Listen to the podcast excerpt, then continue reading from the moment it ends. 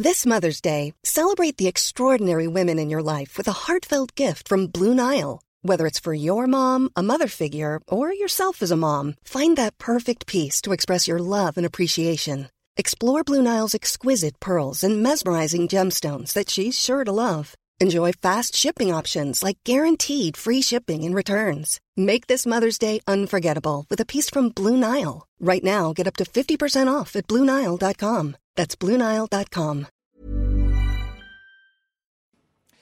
Bonjour à tous, bienvenue dans Enquête d'Esprit. Il n'y a pas que la reine d'Angleterre. Une autre Elisabeth de France, celle-ci, mérite également un coup de projecteur. Il s'agit de la sœur du roi Louis XVI, guillotinée sous la Révolution française. Mais sa mémoire n'a cessé d'être entretenue depuis deux siècles, au point que l'Église songe à en faire une sainte.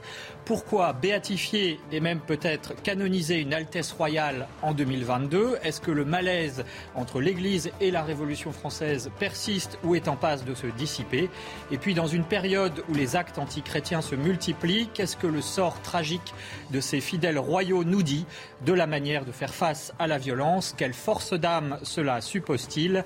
Autant de questions dont nous allons parler avec le père Xavier Snowek, il est postulateur de la cause en béatification de Madame Elisabeth avec également Dominique Sabourdin-Perrin, historienne et spécialiste de la famille royale durant la Révolution, et puis Philippe Pichot-Bravard, historien spécialiste, lui, de la Révolution française en général, et évidemment Véronique Jacquier, journaliste.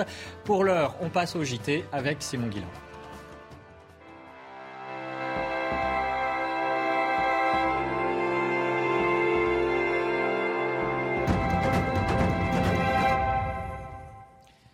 Bonjour Simon Guillain, et les persécutions contre les chrétiens sont de tout temps. Vous commencez euh, ce JT avec le Nigeria, justement. Bonjour Amric et bonjour à tous. En pleine célébration de la Pentecôte, au moins 21 personnes ont été tuées dans une église catholique du Nigeria. Les assaillants, armés de fusils et d'explosifs, ont été qualifiés de terroristes par les autorités locales. On voit ça avec Éloi Rochebruy. Ce père de famille a perdu sa femme dans le massacre. Elle a reçu une balle dans la tête. Elle me manque sérieusement. C'est comme si quelqu'un avait deux mains et qu'il en coupait une. Se comporter à deux, je dois le porter seul. Et avec une main, maintenant que j'y pense, je réalise que c'est très lourd. La violence de la tuerie a ravagé cette église du sud-ouest du Nigeria. En pleine célébration de la Pentecôte, cinq hommes armés ont ouvert le feu sur les fidèles et ont lancé des explosifs. Le père Andrew, curé de la paroisse, est un rescapé du massacre. Avant même de quitter les locaux de l'église, j'en ai vu certains sans vie. J'ai vu des gens déchiquetés, comme un homme portant son bébé, qui avait été déchiqueté avec ce qu'ils appelaient de la dynamite. Habituellement épargnés par les violences entre les communautés, les habitants du sud-ouest du Nigeria sont traumatisés. Nous sommes là pour dire ça suffit. Nous avons une expression à Owo, nous disons nous n'avons pas de guerre. Il ne s'est jamais rien passé. Owo est un endroit paisible. Mais c'est arrivé. C'est étrange pour nous. Le gouvernement nigérian a déclaré sept jours de deuil national. L'enquête en cours n'a pas encore permis d'identifier les agresseurs. Et selon le journaliste Vincent Hervouet, spécialiste des questions internationales, ces attaques à répétition au Nigeria sont dues à une guerre de religion. Il était l'invité de Pascal Pro sur notre antenne cette semaine. On l'écoute. Mais la réalité, c'est que vous avez le pays le plus riche Mm. et le plus peuplé d'Afrique qui est en train de devenir un coupe-gorge pour les chrétiens.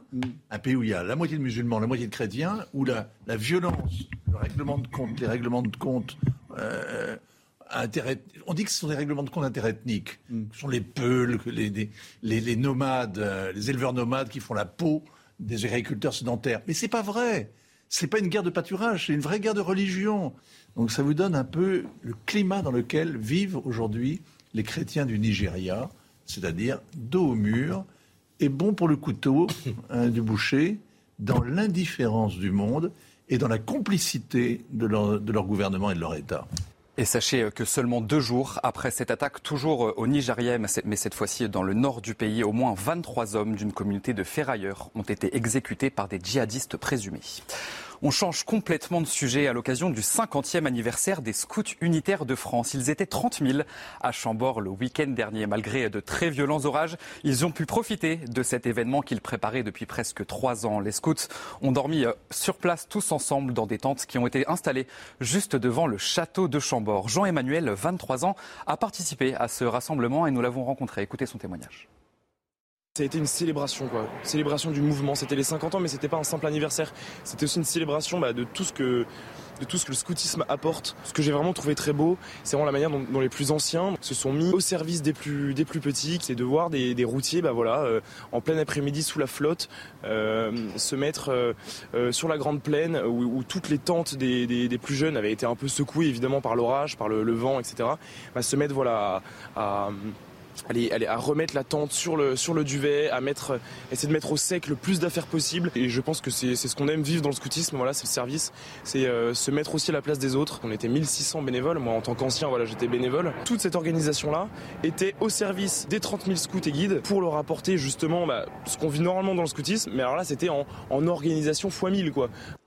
Et en Seine-Maritime, cette fois-ci, un trésor de l'église abbatiale de la Sainte Trinité de Fécamp a été volé dans la nuit du 1er au 2 juin. Il s'agit d'une relique qui contiendrait quelques gouttes du sang du Christ. Conservée depuis 1000 ans dans l'abbatiale, cette relique est à l'origine de la fondation de l'abbaye de Fécamp et du deuxième plus grand pèlerinage de Normandie. Il y a des trésors cachés dans toutes nos églises. Et bien dans le château du Clos Lucé, situé dans la petite commune d'Amboise, en Indre-et-Loire, un chef-d'œuvre inachevé de Léonard de Vinci a été exposé. Son nom, le Saint Jérôme. Le tableau qui date du XVe siècle montre Saint Jérôme qui a traduit au IVe siècle la Bible en latin en exil en Terre Sainte. On va écouter l'émotion du président du Clos Lucé. C'est beaucoup d'émotion pour euh, notre famille, le Clos Lucé, nos équipes d'accueillir un Léonard de Vinci, un authentique chef-d'œuvre de Léonard, dans le lieu où Léonard de Vinci a passé les trois dernières années de sa vie. Beaucoup de questions restent sans réponse, et ce qui fait toute la valeur énigmatique de cette œuvre. Euh, est-ce une œuvre de commande ou une œuvre de dévotion, une œuvre que Léonard aurait fait pour lui-même sur ce sujet du Saint Jérôme en ce qui concerne sa datation, est-ce de la période florentine, donc c'est-à-dire avant 1480, ou de la période milanaise, après 1480 L'essentiel de l'actualité cette semaine, c'est à vous, Emmerich, pour la suite d'Enquête d'Esprit. Merci, Simon Guillain. Nous parlons à présent de l'Église et de la Révolution française avec l'exemple lumineux de Madame Élisabeth de France, qui a été guillotinée sous la terreur. Nous en parlons avec l'abbé Xavier Snowek. Bonjour, mon père. Merci d'être avec nous. Vous êtes curé de paroisse à Paris, postulateur de la cause de béatification de Madame Élisabeth, donc euh, cette femme qui est morte sur l'échafaud en odeur de sainteté, comme on dit, le 10 mai 1794 et dont le procès de béatification a été relancé il y a quelques années par l'Église. Avec vous également Dominique Sabourdin-Perrin. Bonjour, merci d'être avec nous. Vous êtes historienne, vous avez écrit de nombreux livres dont le dernier s'appelle Les oubliés du Temple. Donc il s'agit de la famille royale et de son entourage à la prison du Temple. C'est publié chez Salvatore. Vous avez aussi beaucoup travaillé sur Louis XVII. Vous, nous en parlerez, Louis XVII, le fils du roi Louis XVI qui a été euh, à 10 ans, un enfant de 10 ans, martyrisé de façon atroce. Et puis également avec nous Philippe Bonjour.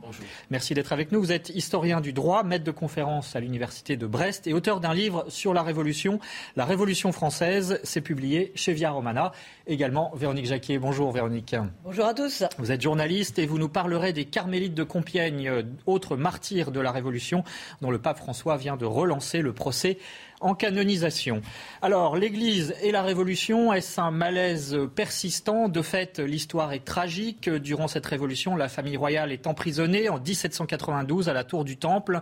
Louis XVI est exécuté le 21 janvier 1793. Suivront Marie-Antoinette la même année, Madame Élisabeth, dont nous allons parler en 1794, et puis le dauphin Louis XVII en 1795. Euh, Abbé Snoé, je commence par vous. Quel est l'intérêt pour l'Église de canoniser une princesse royale en 2022 ou plus tard en tout cas, la cause a été relancée récemment.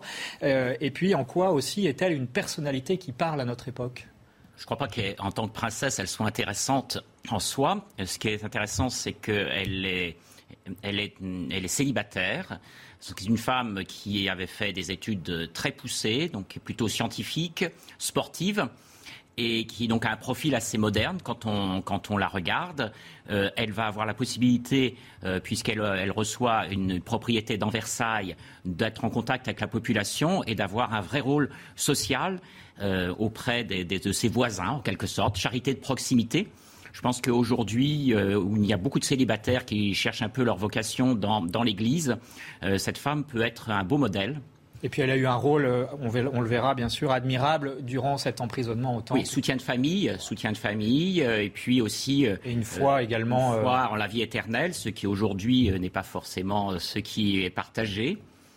Philippe Pichot-Bravard, euh, si on élargit un peu la focale et qu'on regarde cette révolution française euh, qui euh, donc s'acharne sur cette famille royale, est-ce qu'on peut considérer que la révolution, quel était l'objectif finalement à travers ces persécutions contre la famille royale? Est-ce que aussi il y a un but anti-religieux qui est présent dès le départ? La révolution a été un épisode complexe, mais par-delà cette complexité, c'est avant tout une révolution idéologique qui a eu pour ambition de faire table rase de la réalité sociale, institutionnelle, juridique, pour construire un monde nouveau, une France nouvelle et un homme nouveau. Ce que traduit très bien euh, le député Rabot-Saint-Étienne en novembre 89, chargé de faire le bonheur d'un peuple dont tous les établissements consommaient le malheur, il fallait renouveler ce peuple même, changer les hommes, changer les choses, changer les mots. Donc il faut tout changer, changer l'individu, pour en faire un citoyen, ce citoyen dont a parlé Jean de Vigry dans l'un de ses derniers livres. Voilà. Dominique Sabourdin-Perrin, il y a notamment une loi votée par l'Assemblée constituante très rapidement, le 12 juillet 1790, qui concerne l'Église et le clergé en particulier. C'est la constitution civile du clergé, où l'État français veut réorganiser euh, ce clergé, veut une Église indépendante de Rome et du Vatican, euh, ce qui a divisé évidemment les catholiques en France, mais on peut dire que le peuple a plutôt suivi les prêtres dits réfractaires, c'est-à-dire qui refusaient cette constitution comme euh, c'est le cas pour Madame Elisabeth. Et comment euh, a-t-elle finalement eu cette finesse d'analyse que n'a pas eu le roi Louis XVI, par exemple? Je pense que cela a reposé sur sa foi, sa foi profonde, son, sens de l'Église hein, avec le pape. Euh, elle va d'ailleurs en 1791 dans les jardins du Palais Royal, on va brûler l'effigie du pape et on va désirer fouetter Madame Elisabeth. Quand il y aura le, retour de, Varennes, euh, elle va non, excusez-moi, c'est le retour de Saint-Cloud, où la famille royale n'a pas pu aller faire ses Pâques à Saint-Cloud. ils vont descendre, ils vont aller faire leur Pâques à Saint-Germain-l'Auxerrois, Madame Elisabeth va refuser. Elle va rester dans le château. Elle n'ira pas dans l'église. Elle affirme tout le temps son, obéissance et ça va être jusqu'à la fin, puisqu'elle va avoir un prêtre. Euh, Donc son obéissance au pape voilà, son obéissance Plutôt qu'à l'église gallicane qui était en train de. Absolument, elle ne voulait pas de prêtre jureur. Donc elle va choisir un confesseur qui, s'appelle l'abbé Édouard de Firmont. Et grâce à elle, le Louis XVI aura une messe euh, avant de mourir. Philippe Pichot-Bravard, pourquoi est-ce que l'aristocratie, de manière euh, plus générale, de l'époque, euh, n'a pas senti le danger pour euh, la France chrétienne de cette volonté révolutionnaire, à travers notamment la constitution civile du clergé, mais plus largement?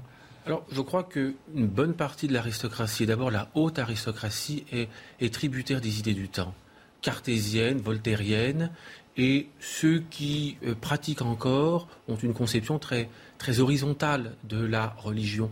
Donc effectivement, euh, ils n'ont pas vu euh, cette offensive euh, contre la religion, ça ne les préoccupait pas. Et pourtant, cette offensive, elle, découle de ce qu'est la révolution, en ce que, à partir du moment où on veut tout transformer, eh bien, on ne peut pas laisser la religion de côté. Et la constitution civile du clergé, civil, citoyen, civique, tous ces mots ont la même racine. C'est la Constitution qui visait à intégrer l'Église de France à la France nouvelle en construction. Voilà. cette haute aristocratie, elle n'a ouvert les yeux sur cette dimension religieuse que plus tard, lorsqu'elle s'est convertie euh, du fait des épreuves de la Révolution, l'immigration, la misère de l'immigration, la prison, les exécutions, alors beaucoup ont fait un retour sur, sur eux-mêmes, mais ça est intervenu après 1793. Alors justement, on va en parler de, ces, euh, de ces épreuves, et notamment s'agissant de la famille royale. Dominique Sabourdin-Perrin, je voudrais qu'on s'arrête quand même, que vous nous racontiez euh, l'histoire et la mort effroyable du, jeune dauphin. Il a 10 ans, Louis XVII. Euh, il est isolé, rongé par la maladie, on lui fait boire de l'alcool, on lui demande, on le force à faire des faux témoignages. Est-ce que c'est une mort politique? Absolument. Elle a été programmée. Depuis l'âge de 4 ans et demi, où la première fois on l'appelle le petit mitron, déjà on lui enlève sa personnalité, son nom. Et ça, ça ne va cesser. Après, on va l'appeler euh, le fils du tyran, le fils capet. On va, on va changer son nom. Et pour finalement le mettre euh, au cimetière Sainte-Marguerite dans la terre, oui, sans nom. Donc c'est vraiment, on a voulu le tuer, on l'a parlé de lui selon un concept. Il n'est plus une personne humaine. Ce pauvre enfant a, vécu. Euh, c'est plus que martyr, c'est de la maltraitance. J'ai découvert il n'y a pas longtemps que le mot maltraitance n'est pas vieux. Il a 30 ans dans notre vocabulaire actuel.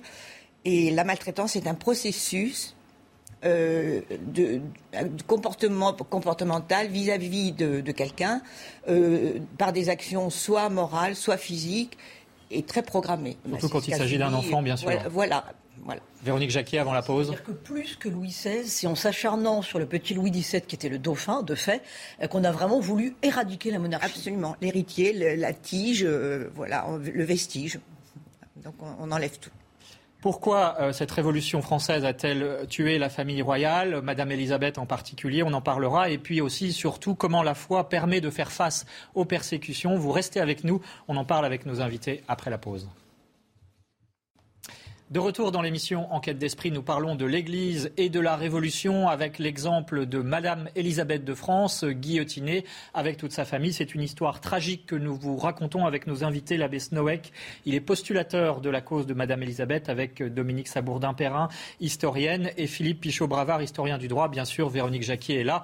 Elle nous parlera notamment des carmélites de Compiègne, d'autres martyrs de la Révolution. Alors justement, abbé Snowek, s'agissant de Madame Élisabeth, qui avait une réputation d'être extrêmement bonne avant même les événements euh, révolutionnaires. On l'appelait la Sainte Geneviève des Tuileries. Elle distribuait beaucoup d'aumônes aux pauvres. Euh, pourquoi finalement Et est-ce qu'on peut parler de martyr s'agissant de sa mort? Euh, il y a un fait, est-il historique, vous nous le direz, une odeur de rose s'est répandue sur la place de la Révolution au moment de son exécution en 1794, pardon, après un procès expéditif.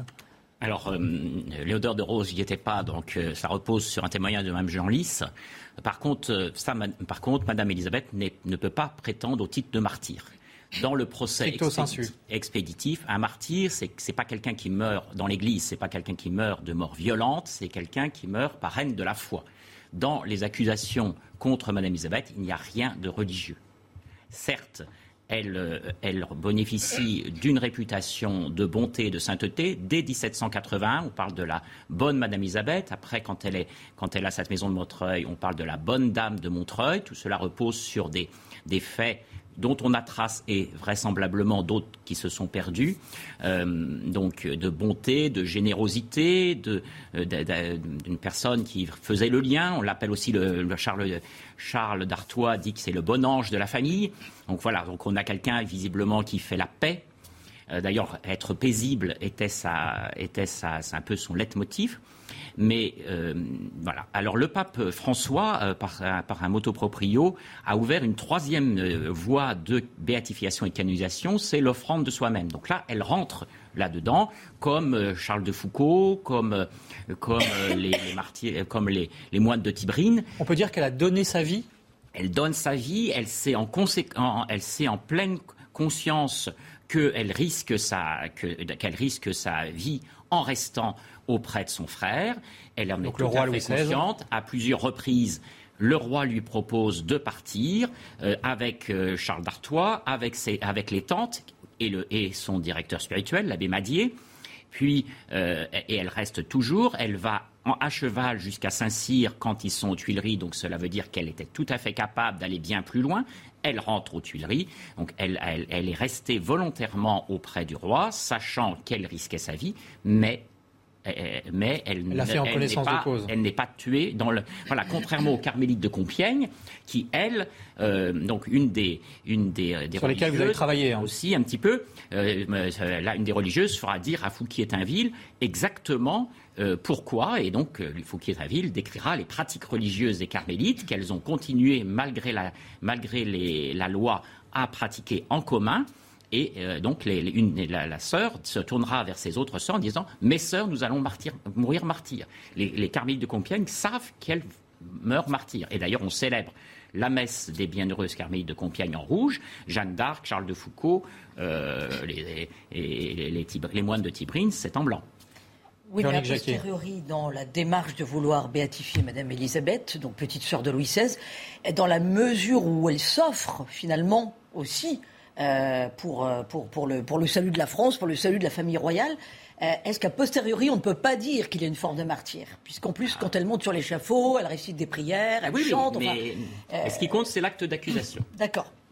C'est l'acte d'accusation.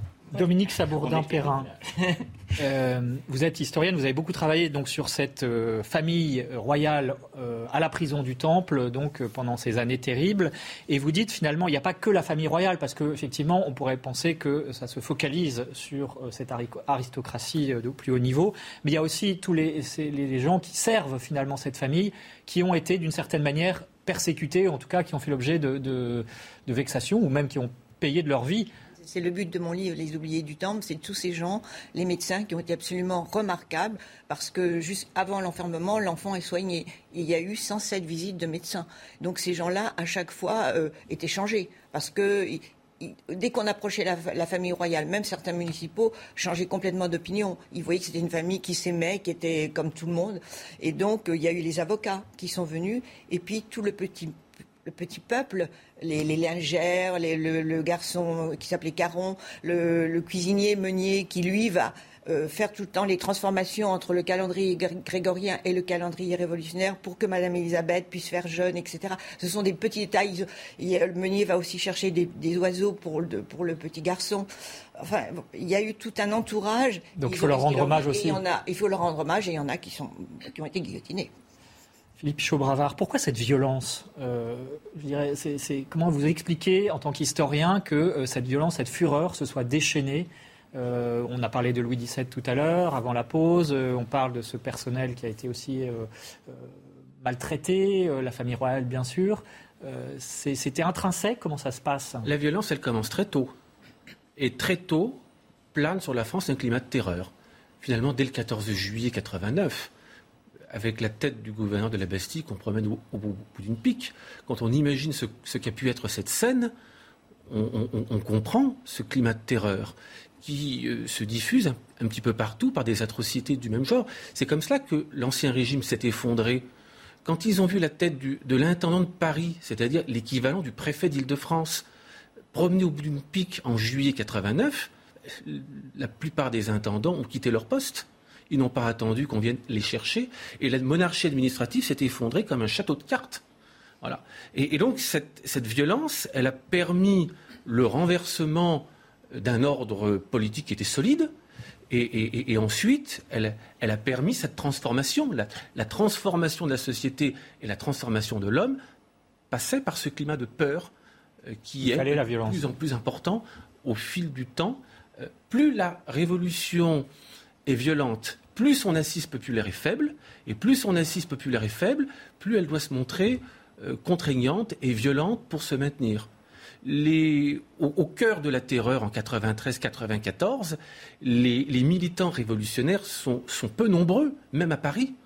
Ce sont quelques milliers de personnes. Albert Soboul en, en, en a dressé la liste dans son répertoire. On trouve 4000 personnes. C'est une minorité. Une minorité sur 600 000 habitants. Sur 600 000 habitants, il y a 4 000 militants. C'est rien du tout. Alors, Véronique Jacquier, cette violence, elle s'est euh, exercée également à l'encontre de religieux et de religieuses. Notamment, on a commencé à en parler, les carmélites de Compiègne. Mais euh, racontez-nous cette histoire qui est là aussi édifiante. Alors, il faut imaginer 16 religieuses, 16 carmélites, très jeunes pour la plupart, habillées en blanc, montant sur l'échafaud en chantant des cantiques. Nous sommes le 17 juillet 1794, deux mois après l'exécution de Madame euh, Élisabeth. La plus jeune se met à genoux devant sa supérieure. Elle demande sa bénédiction et la permission de mourir, puis elle se place en chantant sous la guillotine en disant au bourreau de ne surtout pas la toucher.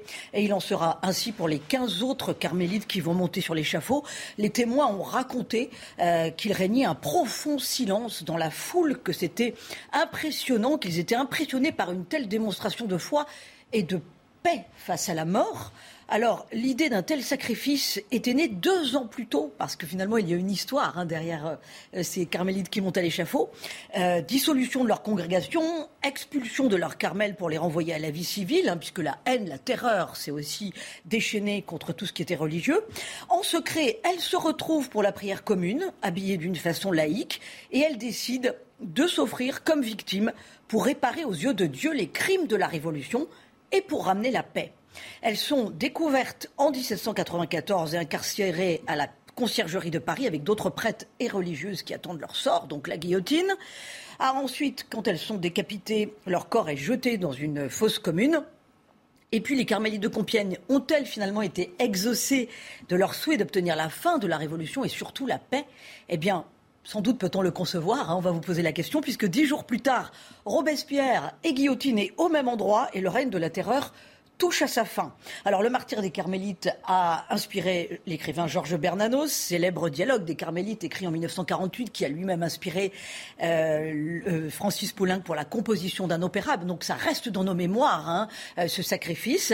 Et elles ont été béatifiées par Pédis en 1906, et c'est le pape François qui a donné son accord pour accélérer, accélérer, leur canonisation, sans reconnaissance d'un miracle d'ailleurs, pour qu'elles fassent partie de la grande famille des saints, sans doute parce que leur exemple pour demander la paix euh, en fait un exemple universel, au même titre peut-être que Madame Elisabeth qui s'inscrit dans leur sillage. Hein. Père, euh, vous, vous avez travaillé donc sur ces carmélites de Compiègne précédemment. J'ai été vicaire trois ans sur euh, les lieux du crime, entre guillemets, puisqu'elles ont été euh, décapitées sur la place aujourd'hui de la Nation et elles sont inhumées dans le cimetière de Picpus où il y a avec 1306 autres victimes. Cimetière privé, hein, faut préciser. Cimetière privé, mais que vous pouvez visiter l'après-midi. Euh, il y a une chapelle euh, dans laquelle vous avez les noms des 1306 victimes. Euh, et alors parmi sont ces ce sont les victimes entre le 14 juin et le justement l'exécution de Robespierre qui lui on a ramené la, guillotine sur la place aujourd'hui de la Concorde pour, pour le guillotiner place de la Concorde. Mais donc les, carmélites avaient offert leur vie, euh, ont offert leur vie pour que la paix soit rendue à l'Église et à l'État. Donc elles étaient bien conscientes de cette terreur. Et elles sont, alors elles ne sont pas. Euh, alors il y a d'autres religieuses qui ont été guillotinées euh, à Orange, à Lyon. Mais la spécificité des Carmélites de Compiègne, c'est, comme vous l'avez dit, c'est euh, très bien, c'est qu'elles restent. Euh, donc, les, communautés sont dissoutes, expulsées des couvents. Et euh, donc ça, ça se passe dès 1792 mais elles, elles vont, se, mettre dans des petits appartements dans Compiègne. Elles vont continuer leur vie commune. Elles se retrouvaient à l'église Saint-Antoine. Bon, c'était devenu, je pense, un secret de Polichinelle. Elles étaient en civil. Puis, euh, donc, elles sont emprisonnées à Compiègne. Euh, puis, et là, euh, il y a quand même, là, il y a quand même un fait de la providence, parce que vous avez dit très justement qu'elles sont revêtues de blanc pour l'exécution. En fait, ce qui se passe, c'est que le jour euh, où on vient les chercher euh, de Paris, elles sont en train de faire la lessive, donc elles ont mis leurs, vêtements civils dans des baquets et elles, ont remis leur habit religieux. On vient les chercher comme ça. et on va les exécuter. Alors elles ont le costume vraisemblablement, c'est comme vous avez dit aussi, la, la mère supérieure voulait pas qu'on les touche. Donc elles ont un petit bonnet qui, n'est pas du costume de la religieuse, donc elles n'ont pas le voile, contrairement à certains tableaux qui les représentent avec le voile. Elles ont le grand manteau de cœur et, elles sont guillotinées comme cela. Véronique Jacquet. Pour nos contemporains, il faut expliquer euh, cette idée de s'offrir finalement une expiation. On ne comprend plus rien de nos jours. Elles offrent, elles offrent leur vie, voilà. Mais ça, c'est dans la spiritualité du Carmel. Euh, euh, Sainte Thérèse d'Avila avait déjà offert sa vie euh, faire sa vie. Les premières carmélites qui viennent en France sont prêtes à offrir leur vie parce qu'on est dans le contexte de la, des guerres de religion. Et plus près de nous, euh, Edith Stein, euh, sœur Bénédicte de la Croix, quand elle part pour, pour Auschwitz, elle dit à sa sœur Allez, mourons, allons, mourons pour notre peuple. Donc ça, c'est dans la spiritualité du Carmel. Vous avez une spiritualité de l'offrande de sa vie pour, dans une intention de prière. Chez Madame Elisabeth, parce qu'on m'a déjà posé la question. Euh, Elle aussi s'était offert en esprit de sacrifice. Ah, non, pas exactement. Il n'y a, pas ça dans ses lettres. Bon. Madame Elisabeth, elle, elle, elle reste, mais elle essaye de se sauver. Elle, elle, reste auprès, par amour pour les siens, elle reste, mais il n'y a pas, elle ne voit pas dans sa, elle ne fait pas l'offrande de sa vie euh, voilà, qu'il n'y a pas une intention, elle n'en fait pas une prière. C'est un ange consolateur, on l'a surnommé l'ange consolateur. Tout à fait. Alors que chez euh, les carmélites, euh, ils essayaient toujours. Enfin, par exemple, une, prière de, Mère Thérèse de Saint-Augustin à la prieure, auquel écrit à Noël, a, sur la mort fonde mes espérances, car je, je meurs de ne pouvoir mourir, et hâte, Seigneur, hâte ma délivrance, brise ses liens, contente mes désirs, tranche à ton gré, Immole ta victime, tes coups divins seront pour moi sacrés. C'est mon bonheur si sous ta main j'expire, que tes rigueurs ont pour mon cœur d'attrait. Dominique Sabourdin. C'est concret. Hein c'est très Est-ce que je peux rajouter quelque chose Allez-y, je vous en prie, bien sûr. au sujet de la mort de Madame Elisabeth, il y avait une charrette de 25 personnes. Et c'est le geste des religieuses euh, euh, s'agenouillant devant leur supérieur les 24 personnes, on a guillotiné Madame Elisabeth en dernier, on lui a fait durer le supplice. Et les 24 personnes qui sont passées devant elle se sont agenouillées, soit pour l'embrasser quand c'était des femmes, soit pour lui baiser la main. Donc je voulais quand même préciser ce, fait. Il est vrai d'ailleurs, il est vrai d'ailleurs qu'elle avait été la conseillère spirituelle de ces 24 personnes qui, pour certaines d'entre elles, n'étaient pas du tout prêtes à mourir. Je pense notamment à Madame de Montmorin qui se, qui se lamentait de voir son fils de 20 ans euh, mourir si tôt. Euh, je pense au comte de Brienne, ancien ministre de Louis XVI, qui était un voltairien, qui n'était pas du tout prêt à mourir, et c'est elle qui les a consolés, qui les a conseillés, qui les a aidés à se présenter euh, à la mort le plus sereinement possible. Alors justement, concrètement, est-ce que vous pourriez l'un ou l'autre nous dire justement dans cette prison du Temple, euh, comment est-ce que Madame Elisabeth a joué ce rôle d'ange consolateur et de force d'âme spirituelle aussi euh, pour traverser, enfin traverser en tout cas, accepter cette épreuve? Bah, Je pense qu'elle elle avait son caractère, que la reine était malade, que le, roi est parti très rapidement et que c'est elle qui a, qui a, pris la main. Donc les municipaux, euh, c'est-à-dire les gardiens, avaient très peur d'elle. Et elle a, elle a repris Marie-Antoinette euh, en, main, elle, lui a réappris à prier, en fait. Elle a, elle a appris à prier à sa nièce aussi. Et elle a entraîné tout le monde. Donc ça a été le, euh, Notamment cette fameuse prière qu'on lui attribue, hein, j'accepte tout, je veux tout, euh, je vous fais un sacrifice de tout. Ça, c'était la, prière de la famille. Mais elle en a écrit d'autres, mais elle, elle l'a récité tous les jours. Et donc toute la famille l'a récité. Elle les a portés et dans sa prière et dans leur, façon à, leur apprendre à prier aussi et à se reposer dans le Seigneur. Voilà. J'ajoute que c'est elle qui a procuré à Louis XVI le, le prêtre qui l'a accompagné à la mort parce qu'elle était restée en contact avec lui de manière parfaitement secrète, avec des petits messages qui passaient dans des, bobines de soie. Euh, et elle est restée en contact avec lui clandestinement jusqu'en avril 93. Euh, c'est elle qui lui, procure ce secours spirituel. Et puis, d'autre part, euh, elle a probablement sauvé Madame Royale, la fille de Louis XVI et de Marie-Antoinette. Parce que si Madame Élisabeth ne s'était pas sacrifiée, Madame Royale se serait retrouvée, alors qu'elle n'avait pas 15 ans, toute seule dès le mois d'août 93. Et, ce temps de solitude, au lieu de durer 20, euh, euh, aurait duré 28 mois, au lieu de durer une quinzaine de mois. Et dès le mois d'août 93, elle se serait retrouvée dans les mains des municipaux hébertistes qui étaient des gens haineux je pense qu'elle n'aurait pas survécu. Madame Elisabeth lui a appris pendant ces quelques mois où elles ont été toutes les deux à, se préparer à la solitude, à acquérir une discipline de vie, une force de caractère, une force de caractère, la prière, l'activité physique également, euh, apprendre à se débrouiller toute seule, et c'est ce qui a permis à Madame Royale de, de survivre à l'épreuve quand elle s'est retrouvée toute seule au mois le, le 9 mai 1794. Abbé Snowek, vous vouliez Non, je, tout à fait. C'est ce qui a manqué au petit Louis XVII, et c'est vraiment une dimension de Madame Elisabeth intéressante, c'est qu'il y a c'est vraiment la maîtresse spirituelle, mais c'est aussi l'éducatrice et, celle qui soigne aussi. Dans, la prison, à plusieurs euh, du temple, il y a plusieurs reprises, il y a, des, blessés, il y a des gens malades, et c'est elle qui soigne.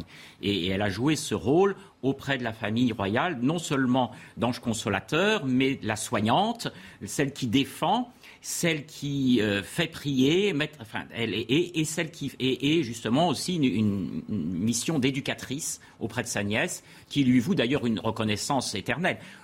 Une grande partie de la de la renommée euh, de sainteté de Madame Élisabeth repose sur ce qu'en a dit Madame Royale. C'est parfois un petit peu difficile d'ailleurs de faire le, tri, messieurs les historiens. Euh, il faut faire le tri parce que Madame Royale a un peu enjolivé parfois, et puis Louis XVIII lui a en plus euh, relu son journal, ce qui fait que tout n'est pas forcément cohérent et exact. Alors vous avez parlé de Louis XVII, on va euh, se rendre à présent euh, sur sa tombe qui se trouve à Paris, adossée à l'église Sainte-Marguerite. Regardez. Son corps aurait été amené ici le 10 juin, en procession d'ailleurs, quand je dis procession absolument pas religieuse, mais avec euh, des commissaires du peuple, pour être enterré dans ce cimetière euh, de Sainte-Marguerite. Euh, à l'époque, il y avait ici des fosses communes qui ont accueilli un certain nombre de, personnes qui ont été guillotinées au moment de la terreur. Son corps est amené ici, est enterré ici. Alors, qui est-il la question est de savoir si c'est bien l'enfant du temple, si c'était bien Louis XVII. Ça, je laisse les historiens euh, le, dire. En tout cas, cet enfant est, enterré ici. Son corps, au bout d'une vingtaine d'années, va être déplacé euh, euh, pour des questions de réduction de, de tombes. Voilà, le, curé de l'église Sainte-Marguerite où se trouve la tombe de Louis XVII. Alors, une question posée aux historiens que je vous adresse. Euh, il y a eu des tests ADN, je crois, dans les années 2000. Qu'en est-il aujourd'hui? Que, dit l'histoire? Bah, Il nous reste certainement le cœur. Ça. Alors, il y, a eu, le cœur du premier dauphin, le cœur du deuxième dauphin. Il n'y a aucun doute, l'ADN a prouvé que c'était celle de Marie-Antoinette. Et en, outre, le cœur de Louis XVII n'a pas été embaumé. Donc euh, le cœur du premier dauphin avait été embaumé, donc il y aurait des pailles, etc. Donc il n'y a aucun, aucun, euh, doute. aucun doute. Bon, maintenant, ce, ce, qui lui est arrivé à Sainte-Marguerite, c'est personnellement, moi je ne veux pas rentrer dans, ces, dans les polémiques parce que c'est euh, n'importe quoi, on n'a aucune preuve. Donc en tant qu'historien... Il y a, l'idée de substitution qui est parfois évoquée. Hein. Oui, non, mais il y a beaucoup de choses qui ont été dites. Moi, ce que je sais, c'est qu'il est arrivé le 12 juin, et pas le 10 juin, le 12 juin, qu'on l'a mis dans la terre et qu'on a enlevé, on l'a mis au canon. Voilà. Alors, ce qui est arrivé après, dans la nuit, euh, tout est possible. Tout est possible. La porte est ouverte. Mais euh, ce qui est certain, c'est le cœur qui est à Saint-Denis. Voilà. Philippe Pichot-Bravard là-dessus, euh, quelque chose à ajouter? Je n'ai rien à ajouter. Il semblerait qu'effectivement, euh, la substitution ne soit pas ne soit pas crédible. En tout cas, il y a euh, des médecins, il y a des personnes qui étaient employées au temple et qui avaient connu l'enfant aux Tuileries et qui l'ont reconnu à l'automne 1794. Est-ce que c'est important de manière plus générale d'avoir ces lieux de mémoire euh, de ces, violences tragiques de la Révolution française, notamment à Paris, hein, à Besnoek je crois que hum, justement, si on en a tant détruit, c'est bien parce qu'ils sont importants. Parce que euh, dans l'enclos du temple, il ne reste aujourd'hui rien. Napoléon Bonaparte a fait détruire les tours, et puis euh, Napoléon III a fait détruire le palais. Euh, les religieuses euh, de Saint-Louis du Temple, fondées par la cousine de Madame Élisabeth et de Madame Clotilde, euh, Louise Adélaïde de Bourbon-Condé, qui ont été expulsées du palais du prieur de Malte pour aller d'abord rue Monsieur, puis maintenant elles sont avec leurs souvenirs à Limon-Voilan. Donc c'est bien qu'on voit bien le cimetière des Irancy où étaient les tombes, la fosse commune où a été mise Madame Elisabeth et les autres guillotinés a été vidé, les corps ont été mis aux catacombes, et en fait, vous voyez que ce qui reste, ce que mon confrère a montré, c'est quand même tout petit à Sainte-Marguerite et à Picpus. Là, c'est le miracle parce que c'était prévu que ça fasse ça aussi. Mais parmi les guillotinés, il y a le vicomte de Beauharnais. Et, et il y a cinq membres de la famille de Noailles. Alors, le vicomte de Beauharnais euh, est guillotiné. Euh, euh, Fouché commence à enquêter sur ces rassemblements qui ont lieu là autour des fosses, et on découvre qu'il y a Eugène de Beauharnais. et là, on arrête tout puisque donc et c'est pour cela que les fausses de, par son lien familial avec euh, avec après, euh, il y a de Beauharnais un lien avec Joséphine de Beauharnais. C'est le fils. C'est le fils. Philippe Pichot Bravard. cette volonté d'éradication euh, des lieux, elle est valable aussi pour les archives hein, qui ont été détruites, les archives de la prison du Temple notamment, qui ont été détruites quelques années après. Est-ce que finalement cela ne traduit pas un certain remords peut-être des révolutionnaires par la suite, ou même, pourquoi pas, allons-y, le péché originel de la Révolution française qu'on a voulu euh, éradiquer. En fait, on ne veut pas laisser de traces d'un certain nombre, d'un certain nombre d'horreurs euh, qui euh, pourraient entacher le souvenir de la grande révolution fondatrice de la France contemporaine. Quoi qu'on en pense par ailleurs, effectivement. Mais tout n'a pas été détruit parce que tout mon travail repose sur ce que j'ai trouvé aux archives nationales. Donc il y a encore quelques, ah quelques éléments. Toutes les factures. Et quelques historiens aussi pour travailler dessus. Et je voulais en profiter parce que le personnel qui a fait allusion à Madame Clotilde, je, me permets quand même d'en parler. Madame Clotilde est l'autre sœur de Louis XVI qui a 4 ans de plus que Madame Elisabeth, qui est enterrée à Naples, qui a subi la Révolution d'une autre façon et qui est en passe aussi de, en procès de béatification. Donc reconnu. Alors là, là, le procès, même, il y a une petite longueur d'avance, puisque Madame Clotilde, là, le procès euh, diocésain et le procès romain sont terminés et elle a été déclarée vénérable. Ce qui montre au passage qu'on peut, donc ça a été fait en, 2005, donc ce qui montre qu'au XXIe siècle, on peut euh, béatifier ou canoniser une Altesse royale. Donc pour Mme Clotilde, on attend le, du, on attend le miracle. Le miracle. Parce qu'il n'y a pas de miracle. Et l'an prochain, euh, c'est à Scoop, au mois le, tombeau bah, va être le 7 mars. Le 7 mars prochain, nous allons aller, Madame Sabourdin moi et moi-même, euh, à Naples pour recevoir une relique de Mme Clotilde et, et rapporter une relique de Mme Clotilde en France. Alors, il nous reste quelques minutes. Je voudrais qu'on s'attache justement à essayer de rentrer dans euh, l'évolution spirituelle euh, et, la force aussi d'âme spirituelle de Madame Elisabeth pour traverser ces épreuves, parce que ça peut aussi nous inspirer pour aujourd'hui, évidemment. Les épreuves ne manquent pas, les persécutions contre les chrétiens non plus. Euh, qu'est-ce que vous pouvez nous en dire, Abbé sur justement cet enseignement de Madame Elisabeth pour aujourd'hui? Ah, déjà, c'est ce qui, euh, les deux historiens y ont fait allusion, euh, c'est sa foi euh, indéfectible en la vie éternelle. Madame Elisabeth, certes, elle a aimé les autres, certes, mais c'était une grande priante. Elle vraiment fondait et en particulier sa, foi et sa charité sur une relation intime avec le Seigneur, et en particulier dans une dévotion qui aujourd'hui euh, refait surface, cette dévotion au cœur de Jésus. Elle a écrit une prière au cœur de Jésus, une prière au cœur immaculé de Marie, et sa prière est tout à fait dans cette veine. Cette prière qui été dans un extrait d'un livre, Le parfait adorateur du Sacré-Cœur. Et puis, euh, c'est une femme qui a une foi indéfectible en la vie éternelle. et, Dieu est celui qui va. C'est le Dieu des miséricordes. C'est pas le Dieu juge.